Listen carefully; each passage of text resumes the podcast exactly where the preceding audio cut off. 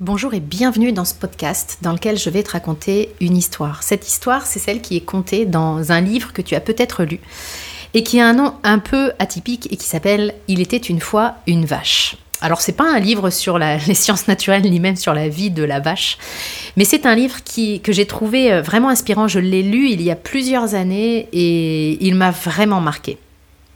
Ce que nous explique ce livre, qui est un peu euh, romancé, c'est euh, que hum, un beau jour, un sage et son disciple arrivent dans un village et ils voient une maison vraiment euh, très très pauvre, une maison assez misérable et vraiment de l'extérieur ils se rendent compte que la famille qui vit ici doit vraiment être très pauvre. Donc ils frappent à la porte parce qu'ils sont exténués après leur route, ils frappent à la porte un homme leur ouvre et effectivement, cet homme a l'air vraiment euh, fatigué, marqué par le temps, marqué par la vie, et puis il les invite à rentrer avec euh, une énorme générosité. Et là, le disciple et le sage font la connaissance de sa famille. Et il voit bien qu'effectivement, c'est une famille très très pauvre, une famille dont la seule richesse est une vache. Ils ont une seule chose qui, leur, qui les éloigne de la pauvreté et de la misère extrême, c'est cette vache parce que bah, elle leur donne du lait et puis de temps en temps ils la font se reproduire, donc ça donne un veau, puis ça nourrit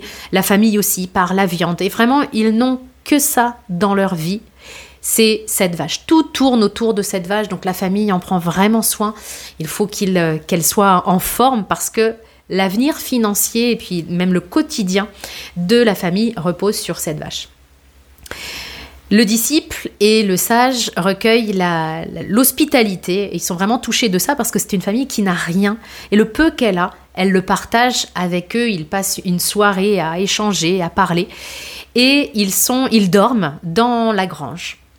Et au petit matin, le sage réveille son disciple alors que la famille dort encore et il lui demande de l'accompagner dans l'étable.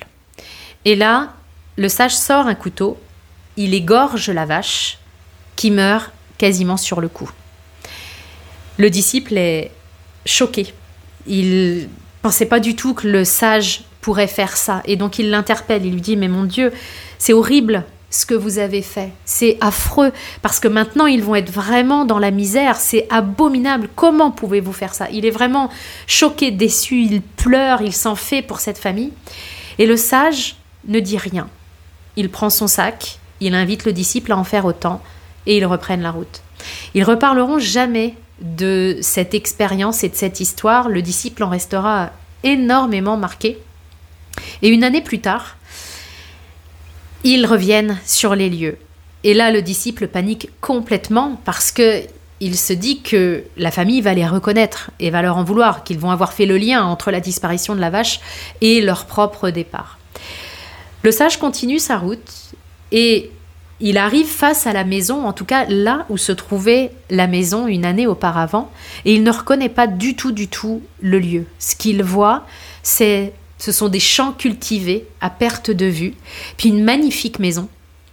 Et le sage va frapper à la porte, le disciple est vraiment très ennuyé de la situation. Il frappe à la porte, et là un homme lui ouvre, et il reconnaît à peine cet homme. Ses traits ont énormément changé, il a pris un petit peu de poids, son visage est beaucoup moins marqué, et cet homme est heureux de les revoir.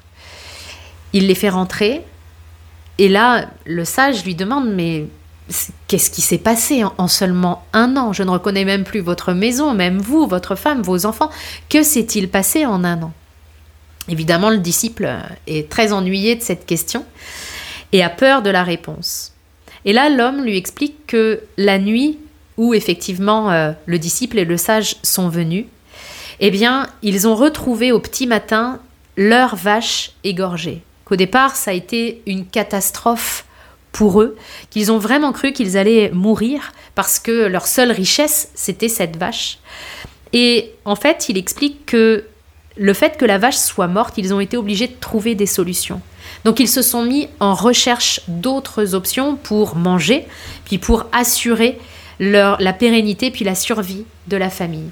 Et donc de fil en aiguille, ils se sont mis à cultiver leur sol, Et puis le sol est devenu tellement productif qu'ils ont eu un excès de légumes pour la famille. Donc ils se sont mis à le vendre sur le marché. Puis de fil en aiguille, ça a pris encore davantage d'expansion. Puis aujourd'hui, ils ont une, une entreprise prospère et aujourd'hui, ils sont heureux, ils sont en forme et ils ont la richesse.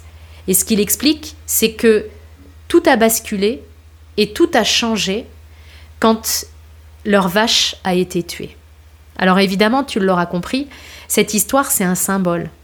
C'est le symbole du fait que nous avons tous des vaches, c'est-à-dire des schémas, des choses auxquelles on s'attache, des choses auxquelles on s'accroche, des choses dans lesquelles on met notre sécurité. Et puis on se raconte que si cette sécurité-là, elle partait, ce serait une catastrophe. Alors que il y a une clé d'évolution extraordinaire quand justement tu arrêtes de t'accrocher à tes schémas, tu arrêtes de t'accrocher à cette espèce de pseudo-sécurité que tu as mis à l'extérieur de toi, que tu as mis dans le matériel.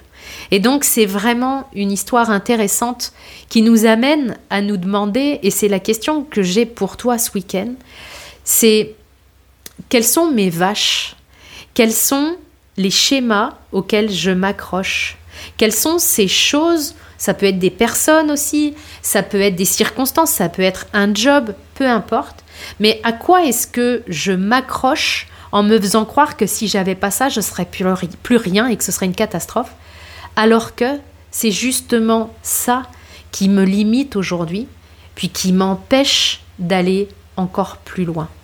Et l'idée que j'aime beaucoup dans cette histoire, c'est de comprendre qu'une fois que tu tues ta vache, alors t'as pas d'autres options que de devenir créatif, puis d'aller construire autre chose, d'aller créer autre chose. Parce que créatif, tu l'es déjà, tu l'as toujours été. Sauf qu'à force de se cantonner, de se limiter à nos schémas, on arrête d'utiliser cette capacité absolument extraordinaire que nous avons et qui est justement de créer. Donc je te laisse réfléchir là-dessus, simplement observer dans ta vie où sont tes vaches, puis quel bénéfice tu aurais à pouvoir les tuer, justement. Je te souhaite un magnifique week-end.